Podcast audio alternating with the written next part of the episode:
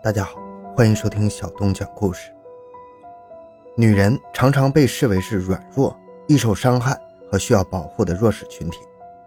女性与犯罪之间的联系通常是认为比较微弱的，因为犯罪领域，尤其是暴力犯罪，被普遍认为是充斥着男性，甚至是由男性所占据的。但是数据告诉我们，理所当然的想象与冷酷的现实非但不一致，而且相距甚远。在听到面前这位女士的回答之后，有整整三分钟，约翰·坎农呆坐在桌子对面的靠背椅中，不知所措。约翰·坎农是德克萨斯州休斯顿市克莱雷克镇的一名警长，四十五岁。虽说休斯顿是德克萨斯州的第一大城市，繁华喧嚣，可是他任职的克莱雷克镇却是个宁静安逸、景色宜人的郊区小镇。约翰的妻子劳拉是一位聪慧能干的女人。总是能做出可口的饭菜，并把家里安排得井井有条。他们还有三个可爱的孩子，在这个位于休斯顿东南方向的治安良好、风平浪静的小镇上，日子总是过得平淡无奇。坎农警长的每日工作，在早上闭着眼睛都可以安排出来。在遇到现在坐在桌子对面的这位女士之前，他认为那样的日子会一直继续下去，直到他安然退休。令这位可敬的小镇警长的瞠目结舌的问答是这样的：“谁杀了你的孩子们？我杀了他们。你为什么要杀死这些孩子？因为我是个坏妈妈。”欢迎收听由小东播讲的《美国最残忍精神病女杀手亲手杀害五个孩子》。你为什么要杀死这些孩子？因为我是个坏妈妈。回到现场，寻找真相。小东讲故事系列专辑由喜马拉雅独家播出。在这段问话开始之前的五个小时，也就是二零零一年六月二十日上午十点钟，拉塞尔耶茨坐在他办公室的扶手椅上，刚喝完今天上班后的第一杯咖啡。作为一名在美国航空航天局任职的三十六岁年富力强的工程师，他在约翰逊航天中心的繁忙工作即将开始。这时，桌上的电话响了起来。他放下刚喝完最后一口的咖啡杯，拿起了听筒。拉塞尔耶茨，他简短地说：“你得回家一趟。”听筒里传来了他再熟悉不过的声音，是他的妻子安德里亚耶茨。有什么事儿吗？拉塞尔耶茨有点困惑，他一个小时前刚开车离开家。你得回家一趟。他重复了一遍，沉默了几秒钟之后，又说道：“时间到了，我干了件事。”拉塞尔彻底糊涂了，但是随后想到这几天他身体不太舒服，所以他轻声细语地问他干了什么。是孩子们，他简短的回答。哪个孩子？怎么了？他们有五个孩子，他想知道是其中的哪个孩子，还有发生了什么事情。所有的孩子，在拉塞尔耶茨接到妻子电话之前的几分钟，当地的九幺幺接到了一个报警电话。以下是九幺幺的通话记录。九幺幺接线员问：“你的名字是？”安德里亚耶茨。出了什么事？嗯，我就是想让你们过来。你丈夫在吗？不在。那究竟是出了什么事？我需要你们过来，女士。我需要知道为什么要我们过去？是不是有个男人在你旁边？没有。那么是有个女人在你旁边吗？嗯，什么？你有危险或者麻烦吗？你是否生病了？嗯，是，我是病了。你需要救护车吗？不，不用。我需要警察过来。不过，还是派辆救护车一起来吧。当车载呼叫器响起来的时候，巡警戴维正坐在他停在路边警车的驾驶员座位上，啃着一个汉堡包当工作餐。九幺幺调度中心通知他。克莱雷克镇比奇科莫路四百九十二号的一位女士好像有点麻烦，要他过去查看一下。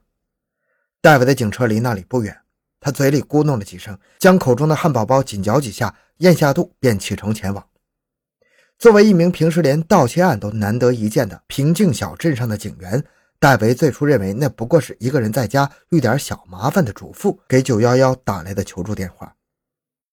然而，作为当天第一个到达耶茨家的人，戴维所见所闻令他终身难忘。即使是多年之后。无论是对现场的情景，还是对安德里亚的对话的回忆，戴维回想起来依然是历历在目。这也难怪，因为凡是在2001年6月20日那天踏入耶茨家门槛的人，都莫不是如此。戴维的警车停在了比奇科莫路942号的门前，这是幢一层的独门房屋，房子平面呈 L 型，有着两面坡的屋顶。沿街是漂亮的西班牙式砖砌山墙，山墙外还有两棵郁郁葱葱的大树。戴维下车后左右看了看，没发现任何人。他走上前去，按响了门铃。一个瘦瘦的、戴着金丝眼镜的女人开了门。她衣着邋遢，她的棕褐色长发和身上的条纹衫都湿透了，在不停地滴着水。没等巡警张口，他先说了话：“我杀了我的孩子。”随后，他领着戴维巡警走向一个房间，这是幢房子的主卧室。在走进主卧室之前，他不停地重复：“我杀了我的孩子。”这句话。在这个房间里，四具小尸体静静地躺在一张大床上，被一张大床单盖着。那是三个男孩和一个女婴。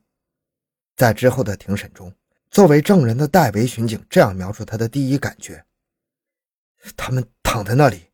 就像是双人床上有四个鼓起来的包那样。在主卧室的卫生间里，戴维看到第五个孩子，那也已经是一具尸体了。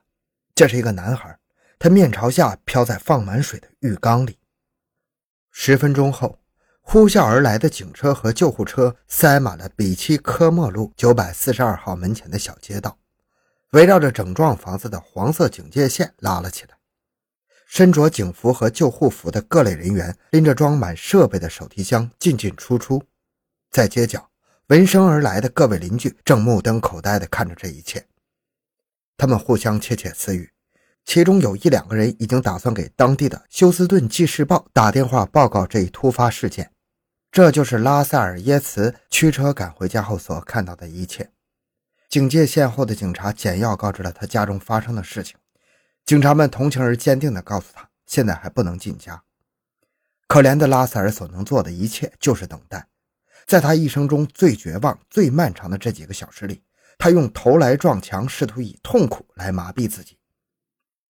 在焦躁不安的等待中，他曾经走到靠近后墙窗户的一个位置，朝着屋内大喊道：“你怎么能这样做呢？”当看到妻子戴着手铐被押上警车时，拉塞尔再也支撑不住了。他瘫倒在了门前的草地上。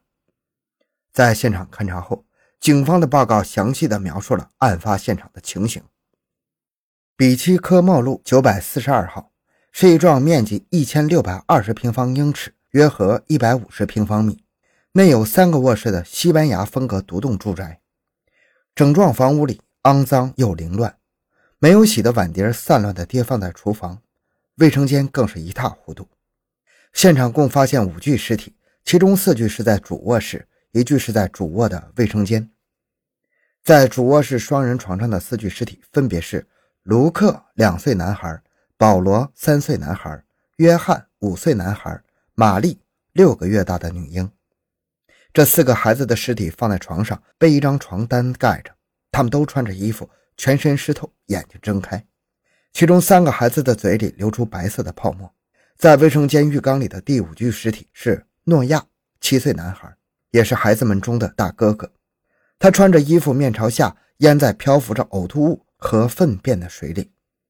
结合安德里亚·耶茨的供述，案发时情节如下：两千零一年六月二十日，星期三，像往常一样，安德里亚在上午八点十分起了床。